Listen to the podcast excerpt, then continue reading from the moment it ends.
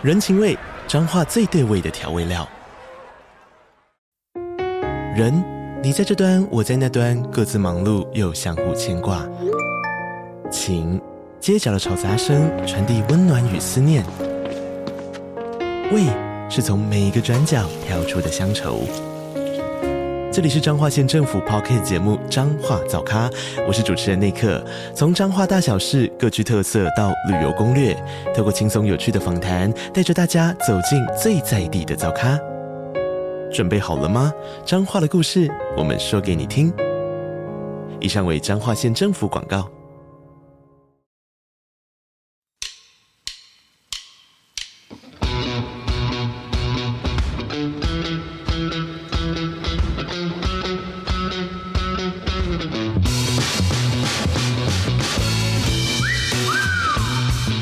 Hello，大家好，我是你的主持人洛毅，欢迎收听《络绎不绝》。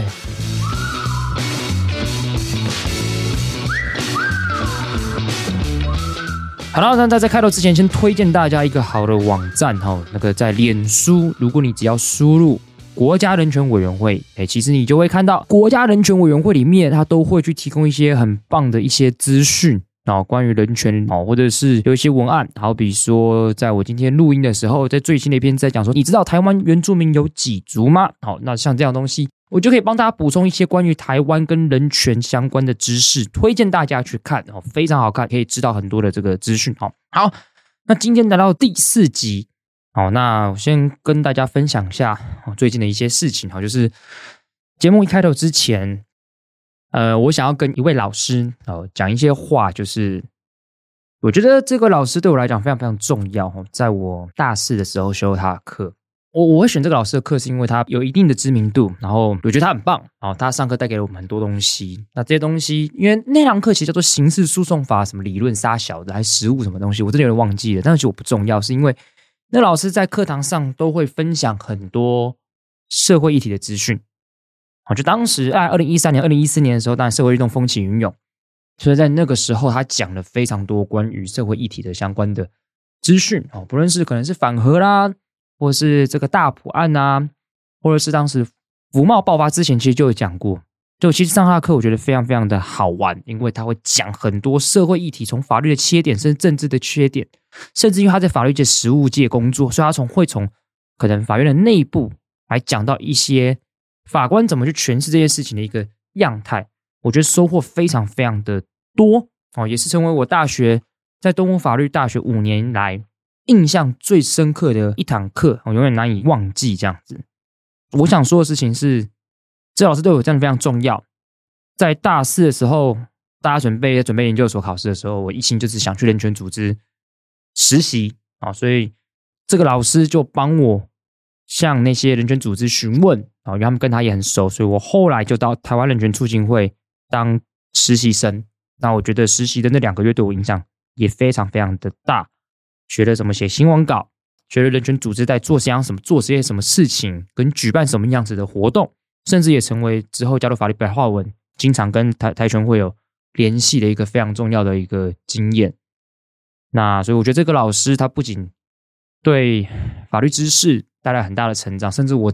毕业之后很常问他问题啦，其实我也很想邀他演讲，但他因为是法官的，有的时候他碍于身份的关系哦。那不仅是知识的对我的影响很大，帮了我很多，让我有在人生在这个人权组织有工作的经验这样子。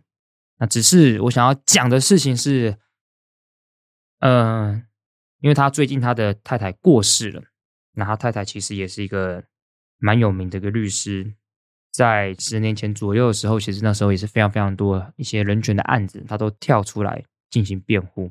我也非常欣赏他太太，在脸书上我们也经常会有互动。但他太太最近过世了，我知道老师一定不会听到我的节目，也会听不到这些文字，但我很想要抱抱我的老师，希望他一切安好，然后也希望他度过这段难关之后，可以像他平常一样展现他的笑容。然后很有自信的在台上继续讲那些议题的知识，好带给学生更多更多的力量。啊，我希望是这样子。我这个是我最近比较感触的一件事情，就是今年到现在，其实也看到有一些人离开啊，其实有时候也是蛮难过的。因为你到了三十一岁，有一些事情就突然这样发生了嘛。好比说，在二十岁的时候，你不太有这种感觉；但在三十岁的时候，你就突然发现身旁人要么都在结婚，然后你会有新的脸书的脸友，但你也会有脸友开始不见了。这个不见不是他删你好友，是他真的过世了。印象几年前，杨伟忠，大家如果有兴趣的话，Google 一下杨伟忠。他那时候跟我是脸书好友，因为你知道，在大学期间的时候，我当然仰慕很多人，很厉害的人，我都会加他们脸书。然后他那时候过世的时候，我就到他的那个动态上去看，就发现，哇，这个人过世了。那他的动态就永远永远留在那个时间点，那是他最后一个发文，就这样子。然后我就会觉得，他就再也不能更新他的贴文了。他的他的他的那个时间点就就停在那个地方。我也不知道怎么形容那种感觉，但就是一个你加一个人脸书，你就是知道他会一直发文，但是他再也不能发文，他再也不能发文。然后我也不知道怎么形容这感受，就从此停在那边。三十迈入三十岁的一个很大的感受，大家都在结婚，也有些可能开始慢慢离开生命，突然就是到三十岁，突然就会有这样很多的感触。我不知道怎么形容，这不是我擅长的事情，我不知道怎么形容这种感觉，但但就是有这样感觉。好。然后我最近这一个月进行了蛮多的对谈，然后这些对谈，我觉得也是成为今天的想跟大家谈的一件事情，就是这一两个月有对谈了几次。那像之前有跟作家宋文玉，然后吴晓乐对谈，然后昨天也跟中研院一个老师对谈，感觉都很棒。我觉得对谈好的意义，其实就在于是不同观点的交流嘛。其实他们俩对谈有一个最大好处，就是你被迫必须要很专心听讲者讲话，所以有时候学到很多事情。那宋文玉那边是文学，那我昨天是跟中研院一个老师对谈，他是民族学的，所以我在讨论人类学。但我今天比较想要分享的事情是，在我上周六我在限流读册那家店啊，很棒的一家书店，跟八尺门的导演唐福瑞啊进行了对谈。我必须坦白讲，那次对谈我非常非常的开心跟振奋，因为有点像是找到一个。志同道合的人，真的是一个志同道合的人，因为你会发现，导演唐福瑞他是八尺门的导演，他本来是一个律师，但他现在在拍电影，他成为一个导演。一个人他毅然决然不做律师去拍电影，大家好像都会觉得他一定是有什么破釜沉舟啊的一些理由。其实他理由我非常非常欣赏，他说其实也没有，他说当律师最好的好处就是你不需要破釜沉舟，因为你做任何事情只要失败。大不了回来当律师就好。哎，这个说话说的非常之好，因为我也是这么思考我的人生。就是律师这件事情，大不了就最后你不管做什么东西，你回头反正律师都会在嘛。你那个执照他不会拔掉，你只要不要犯特定的一些违法的行为，不要被惩戒，其实你的那个执照是在的。所以我蛮赞同他讲话，就是哎，其实回头可以当律师。所以他就只是基于兴趣，他就去国外念了硕士，然后再回来就开始拍电影。那我就问他，就说。你为什么想要拍电影？你的意图到底是什么？对，我当然知道，说你当然不是破釜沉舟原因来拍电影，但你的意图是什么？我发现那个意图跟法白的意图初衷是很像，就是他当他看到一些这个社会上比较没有那么正确的法律知识的时候，他会想要来跟大家沟通，其实就是沟通这件事情。只是这个沟通到底用什么样子的方法沟通？他所在的战斗位置叫做电影。法白站的位置叫做社群，或者是 podcast，或者是短影片。他其实在做一样的事情，就是我们不是用很法律的方式跟别人沟通。我觉得这个是一个今天我比较想要跟大家讨论的事情，叫做战斗位置的事情。因为要带出一个难题，叫做到底什么叫做战斗位置？到底在不同战斗位置上要做事情又有什么样的差异？以及你在不同的战斗位置上，你会受到什么样子的非难、跟责怪、跟批评？我觉得这就是要跟大家分享的。不论是法白或者是唐福瑞，在我们闲聊当中，就会发现一件事情：真的会有很多的人批评的点在于不专业这件事情。那这之前就来跟大家讨论不专业战斗位置为什么会被批评不专业这件事情。好，在讲这件事情的时候，我想要分享一下，就是。我怎么加入法白，跟我怎么看待法白这件事情，然后再带到我要怎么去讨论战斗位置这个概念。其实我有发现一个经验，在我小的时候啊，我觉得非常有趣的事情就是，我会爸妈在聊天的时候，因为我是个独生子，我爸妈聊天，他们如果今天在聊一个议题是他不想让我知道的时候，你知道他们会怎么样吗？他们会讲英文，会讲台语，干有个靠背，对不对？为什么？因为洛伊的台语跟英文都不好，所以他们就会讲英文跟台语。但是我觉得非常有趣的事情。他们即便讲出来的语言叫做台语，叫做英语。他们讲出来的字跟词我听不懂，但是我最后我就是听得懂他们讲话。为什么？因为我发现我只要观察我爸妈的讲话的声音、语调跟口气，跟联想最近发生的事情，大概就可以猜到他们在讲什么样的事情。我记得我在那个时候就领悟到一个概念，就是你看，这就跟语言学有点像，你知道吗？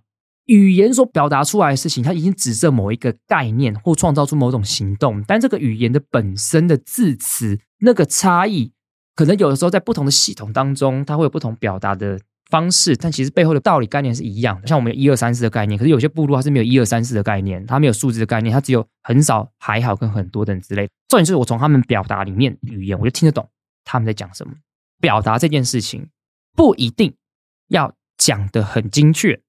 也不一定要让每个文字你都看得懂，但是重点在于是，你可不可以透过各种方式让他们让对象听得懂？我举例来讲，好比说我爸妈虽然讲台语，但只要我看到我妈很很激动讲某些事情，我就会去联想说，那她最近有什么事情是让她很不爽的、很不开心的？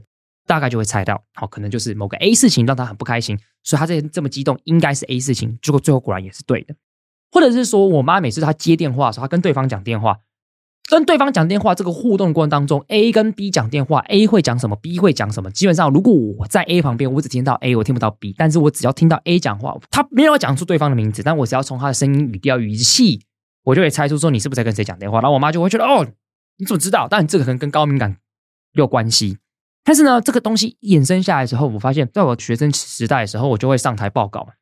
然后上台报告的时候，我就很讨厌一件事情，就是讲专有名词，因为我发现你越讲专有名词。代表说你越不懂你的报告内容嘛？你一直在丢专有名词出现，就代表说你其实根本不知道你在表达什么样的东西。因为真正能表达事情，应该比较像是说我可以透过比较白话、有趣的方式来跟你像在聊天一样嘛。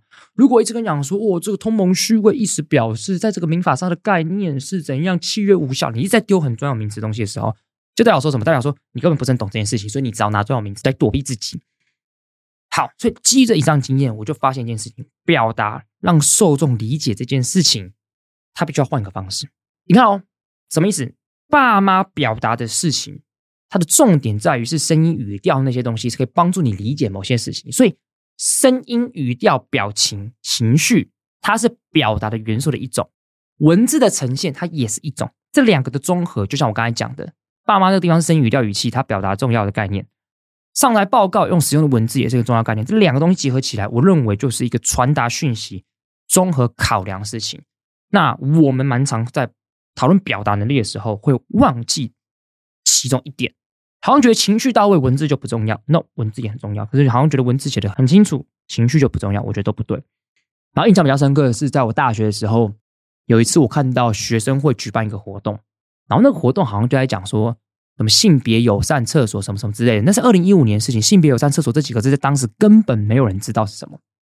我记得我就私讯了那个学生会里面举办方的人，我就问了一件事情，我想我说我想请问一下，你们这个活动我记得好像是后天就要举办的，请问多少人报名？他说一个人报名。我当时有点自傲，我说完全不意外。我说为什么？就是因为你的名字取得完全不对呀。我说你仔细想一下一件事情，就是你今天这个活动你要跟大家讨论的事情是什么？你要讨论的事情是厕所的使用可不可以更加的友善，这是主题。然后我就说，你们的标题叫做“性别友善厕所”，一般人根本不知道他在讲什么。所以我就说，你想想看哦，我现在是还原我那时候跟那个人的对话，自己还把它截图下来，因为要讲这个节目，还特别把它找出来。那时候还没加入法白哦，那是二零一五年，根本还没加入法白。我就说。你的标题就是要勾起一般人的问题，并且要白话一点，否则性别厕所对于平常没有参加社会议题的人根本没有兴趣。我说，如果我就会下，假如男生也可以去女厕谈性别友善厕所，哎，这就蛮吸引人的嘛，对不对？就是问题意思是什么？不同性别的人可不可以去到那个地方？那个地方是不是允许不同性别人都在那边上厕所？这才是重点。然后我就说，你这样根本没有办法吸引到人嘛。对，你看，这就是刚刚犯了几个错嘛，就是。他就像是上台报告的时候一直在丢专有名词嘛，你一直在丢专有名词，所以大家就会听不懂你在讲什么。对，你一直跟大家性别友善，性别友善，但大家更不知道性别友善什么事情。这是二零一五年，将近十年前、八年前的事情哦。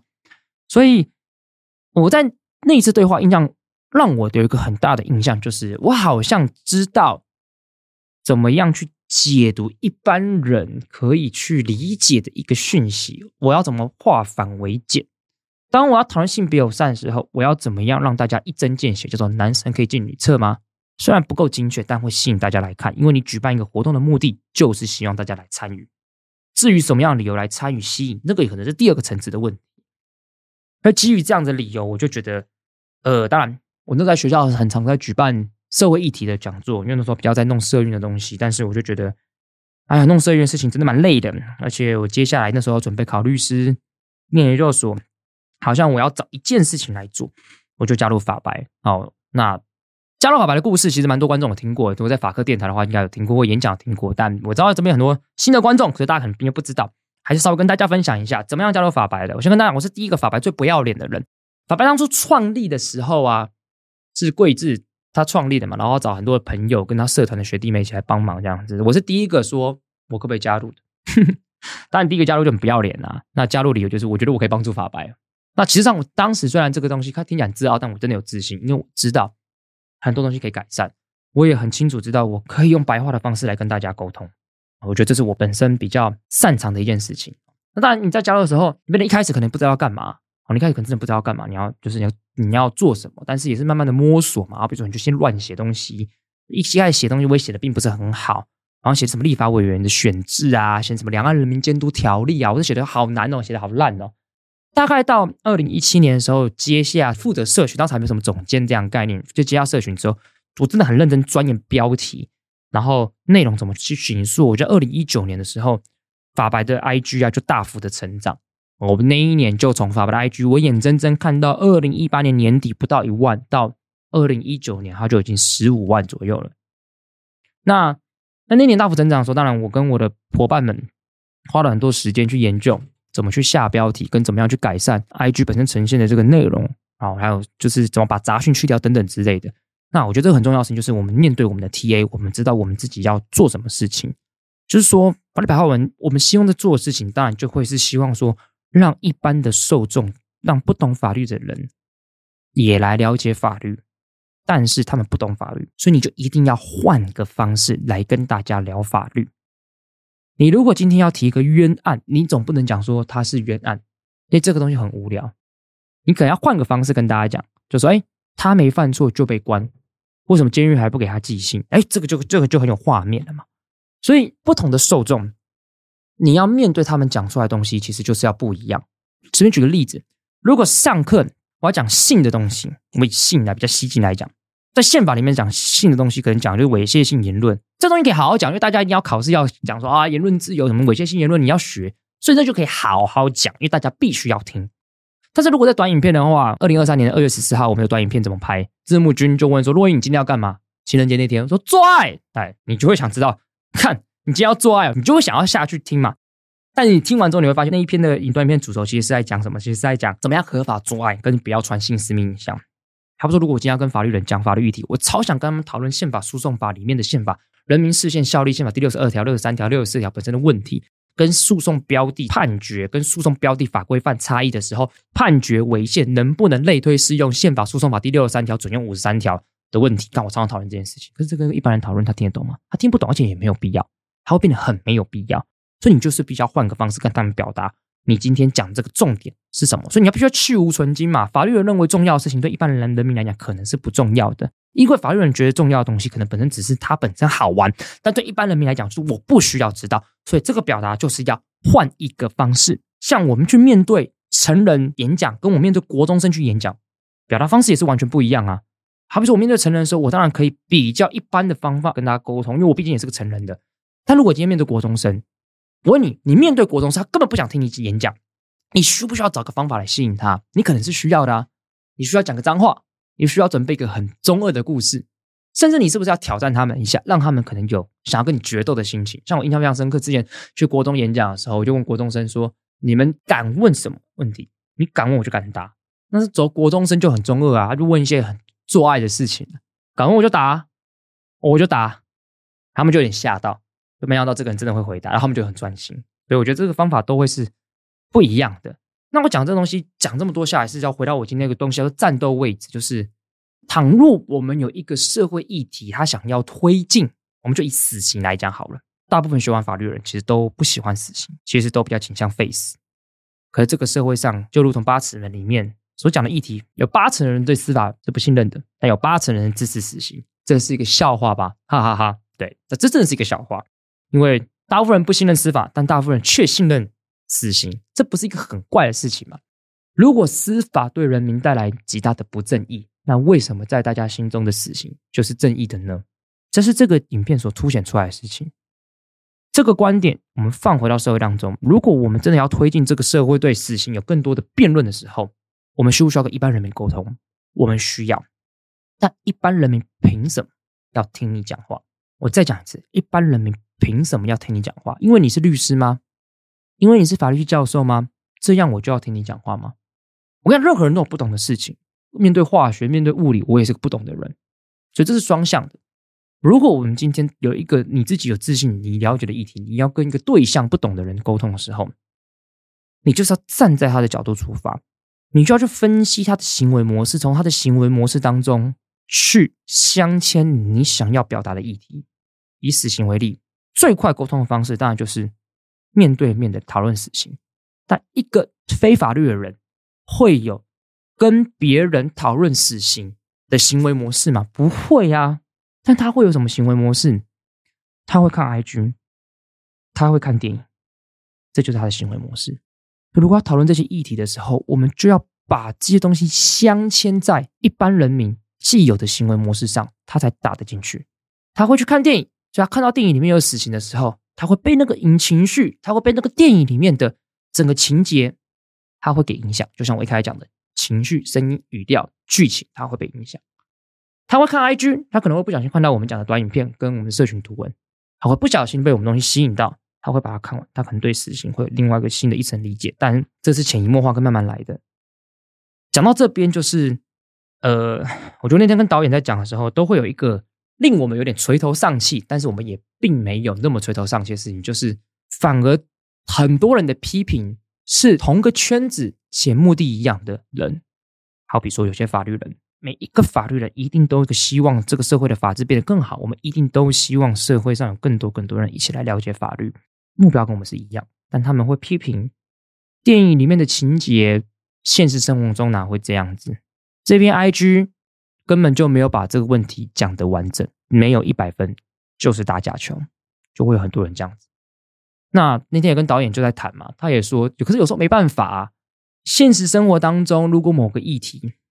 他在现实当中呈现的效果叫做，可能会有五个角色就把这件事情解决。可是，在电影里面，可能只有 A 跟 B 的角色在讨论这件事情。突然增加 C、D、E，那会让整个剧情的结构是破坏的。所以这时候你只能牺牲跟妥协。就像法白，你要表达一个议题，三千字可能讲得清楚，但是 IG 只允许你发五百到八百，因为你三千字根本没有人要看，嗯，就只能牺牲跟妥协。但这个牺牲跟妥协就被别人批评为这东西不精准，这东西去脉络。这东西不是正确，所以不要看。可是这些批评有时候真的会难过，就是大家知道我们沟通的对象不是你嘛？你是法律人呢，我不用拿一个东西叫一百分的法律论述来跟你沟通，哎，我们在沟通的是社会一般大众，哎，我们不需要去讨论无期徒刑里面的假释。的相关更进阶的假释的判断等等之类监狱的问题，我们只要让一般社会大众知道说，无期徒刑只二十五年才能假释，所以不会被判无期徒刑三年就出来了，这样就够了，这样就够了。无产基准这四个字在法律界讲那么多年，谁让他真的打出去了？是唐福瑞。我们很多人在这个社会上讨论死刑，讨论了半天。我们与恶距离跟八尺门是让这个议题让更多人知道的。我没有说其他人不重要，我要讲的事情就是这个社会上每一个人都有他的战斗位置，每一个人都有他的战斗位置。有些人是在体制内打拼的，他去改变制度；但有些人是在体制外的，他去宣扬这些问题，让大家了解这些问题。而这些了解，他就是需要技巧的。他可能是拍电影，他可能是做社群，每一个人都有不同的战斗位置，所以我觉得不用这样子互相批评，而且是要更多的了解。很多的法官、检察官跟律师在体制内很努力的让这个制度变得更加完善，这非常重要。但是也一定要有人让你们知道，你们司法官跟律师的努力，要让大家知道啊。那他不就是要靠一些妥协跟一些艺术的作品，跟镶嵌在生活当中的行为的模式打出去，大家才会真的去理解那些人到底做了些什么样的事情，我们才能降低更多的廉价批评，不是吗？所以我必须坦白讲，我看到这一次很多的法律人。对八尺门的成长，我当然很开心。我觉得这个剧不愧是律师背景的导演拍出来的，很棒。但我仍然看到有些人钻牛角尖，说：“哦，那个剧情才不会那样子发展。”对，当然一定要妥协嘛。你你真的希望电影还原社会百分之百的真实吗？如果电影还原社会百分之百的真实，那不叫电影，那叫纪录片。甚至纪录片都不一定会还原一百的真实。电影的目的在于，它必须要好看，让更多人看到它的意义，才会发挥它的价值最大化。你到底是希望做出一个无聊而没有人看的电影，但是它一百分精确，还是让更多人讨论死刑到底有没有意义在？我想答案是后者。我相信每一个人都知道那个东西是后者。我相信，我真心相信每个人都知道。所以我们要互相理解，大家在不同战斗位置上所做出来事情。就是会不一样，这是我今天想跟大家讲的。因为我作为一个律师，作为一个补习班老师，又作为一个法白，这三个身份站的位置真的都不太一样。所以我希望真的大家真的理解这件，我恳求大家去理解，我们要少一点自己人的互相批判，我们才能让我们想做的意图，让这个社会上更多人了解法律，法治会越来越好。我坚信相信这件事情，但我也坚信每一个位置要努力的事情真的不一样。如果来拍短影片，如果来做 podcast，如果来写社群图文，跟写状，它就是都是不一样的事情。它所要技巧就是不一样。对，大概是这样子。情绪有点 down，是因为那些东西，我觉得有点难过。我每次看到这些批评，都会有点难过哦。但是我觉得反正就是这样子，没有关系。好，好，来。大概是这样子，今天只是想跟大家谈论这个战斗位置。我也希望透过这个议题来帮大家去思考一下，到底做一件事情，我们要的是什么？我们到底要的是什么？我们这个行动到底要的是什么？如果行动达到的目的是跟效果是要那样子，那我们需要哪一些分工？不会有任何一个人可能是最重要，而是这些小螺丝钉上。我就觉得法白就是一个让社会法治变得更好的一个小螺丝钉呢。那总是要人来做这件事情，对啊，大概是这样子。好。那我们今天还是来回一下一些 Q&A，但是上上礼拜回的比较多，好，那这个来回一下 Q&A，哦，他说有一个人叫竹林七贤的粉丝，我爱珞亦对自己的高标准和严谨都展现在节目制作上，诚实又认真，期待啊，感谢，那我还是要线上跟观众讲一下，我觉得单口的 Podcast 其实明显的比双口的 Podcast 难非常非常的多，因为呃几个点啊，第一就是双口的话可以用聊聊出一些新的事情，那也会因为在聊的过程当中。你有停顿，你可以思考；你有对方讲出来话刺激，你可以有些思考。但一个人的时候，因为台下没有观众，所以你没有人互动。但没有人互动状况底下，你要怎么去表达这件事情？我觉得它本身是困难的，也对我来讲是一个新的挑战。就如我今天这集所讲的嘛，不同战斗位置，你要演讲，你要上课，你要录单口 podcast，其实都是不一样的一个模式。我觉得这个是想跟大家分享的事情哈。好，那在 Apple Podcast 上还有一个留言叫做。真是妙，好，他说新节目要来支持一下。落叶坦诚不做作，听你说话很爽。最重要是清楚表达语义，不拐弯抹角，知道别人要听的重点。难道这就是律师的特色吗？好，P.S. 语调可以稍稍放松一点点。我觉得这跟律师的特色可能不太一样，因为律师其实也是百百种哦，其实也是百百种哦，有非常善于言辞的律师，有善于写状的律师，就是律师样貌有百百种哦。那我觉得我比较是表演型的，所以我觉得跟律师这个身份可能并没有那么直接关系，尤其是在法庭上，法庭上的表演可能就是更是不一样，他可能不需要情绪激动，大家可能在电影上看到的，对，我们就以八尺门来讲好了，在八尺门里面，你应该会看到这个检察官跟律师对戏的时候，他们都会走来走去。我们在法庭上没有人敢走来走去，你知道吗？如果今天有一个律师在法庭上讲话的时候突然走来走去，我跟你讲，全场应该会错愕，哦，非常错愕，然后那个。法官一定会说：“哎，大律师，那个可不可以坐好、站好再讲？”也会这样状况，所以这是真的吗？啊，我们会因为这样子就会说，所以这个电影这样是拍假的吗？其实也不会嘛，那就是戏剧效果的一种嘛。你不这样拍，大家怎么知道？哦，对，所以这就是一个戏剧跟真实不一样的地方。那你的 PS 说语调可以放轻松一点点，好，我一直很努力做这件事情。我相信第三集、第四集应该会看到我比较放轻松一点点，因为这真的是一个我本身的一个难以改善的事情，就是我会比较容易激动。我也不知道，就是这个是我很努力在改善的事情。对，就是因为单口它就比较不是聊天，我要怎么把这聊天感创造？我觉得这是努力的。我那天跟我朋友，就像之前跟大家讲，第一集我们逐字逐句的重新检讨，因为这真对我来说是新的表演模式。我希望大家有什么意见都跟我讲，好感谢，好感谢。好，还有一个叫做我爱田中贵问问题，想问洛洛伊的开头录了几次？多少次？哎，我其实看不懂这个意思，什么意思？每一次大概就是一次讲一到两次就就结束了。还有一个叫波妈地方妈妈爱听 Podcast 等更新，好，已经更新了，抱歉，上周这个有复健的状态，好，没没办法，还是要跟大家讲，因为在法巴还是有很多事情要忙，有时候一忙，然后你时间一破碎，会很多演讲很多，你就没有一个好好的专心的时间定下来可以做这件事情，好，所以我就要稍微跟大家讲一下。那这个回馈上的话，在 Apple Podcast 上的回馈大概是回馈完的，然后有这个。